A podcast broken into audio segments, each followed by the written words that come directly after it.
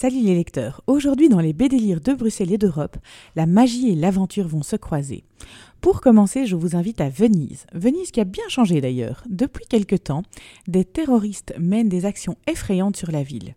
Suite à une bombe lancée par un kamikaze, Renzo, pianiste de talent, a perdu sa main. Il n'est pas la seule victime et trouve ainsi quatre femmes touchées elles aussi par ces actes terroristes qui vont devenir sa meute de louve et œuvrer avec lui à leur revanche.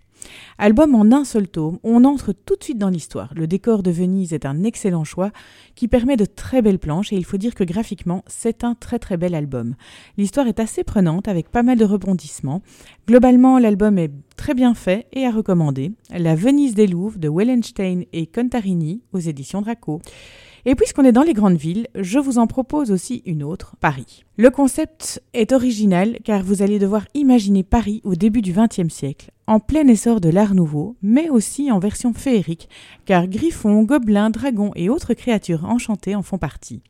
Et parmi elles, la belle Isabelle, qui est fâchée sur son mari, car ce dernier est en contact avec Cécile de Bressieux. Toutefois, cette dernière semble avoir disparu et que le couple part à sa recherche.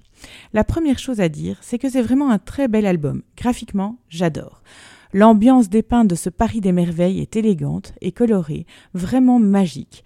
Au niveau de l'histoire, il faut s'accrocher un peu parce que la frontière entre l'enquête et la magie est mince, mais l'album est très chouette et je vous le recommande. Le Paris des merveilles, Les enchantements d'Ambremer, tome 2 de Pével et Willem aux éditions Draco.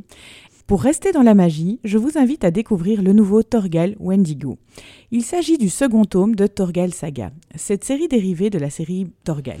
Dans cet album, qui se situe finalement aux alentours des tomes 10 et 15 de la série, Aricia enceinte et Jolan sont en mer. Ils se font attaquer par un gigantesque serpent qui blesse Aricia.